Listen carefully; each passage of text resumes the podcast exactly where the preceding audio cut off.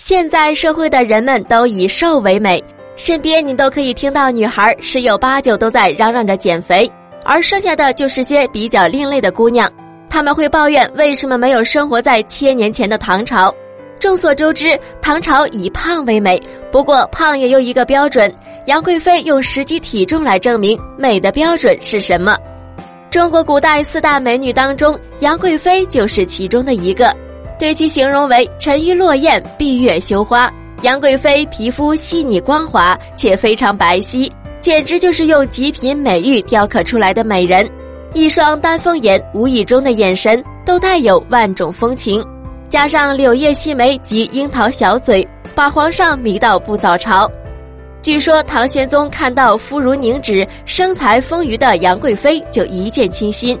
想尽各种办法从儿子寿王李瑁那里横刀夺爱，并对其万般宠爱。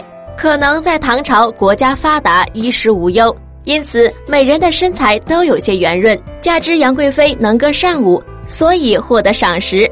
但是杨贵妃也不是过度肥胖，她是一位体重才一百二十斤的女子，而身高为一米六五左右，所以按科学计算来说，也是标准体重。而且她能歌善舞，必定经常运动。按照现代标准看，杨贵妃也绝对是一位健康有活力的女子。而且生活在并不倡导瘦子的唐朝，她的微胖有肉的身材正是主流的追求。杨贵妃的颜值颇受唐朝推崇，唐朝诗人也曾不吝啬辞藻夸赞杨贵妃美貌，曾用凝脂形容杨贵妃皮肤细腻。据说唐玄宗六十岁时。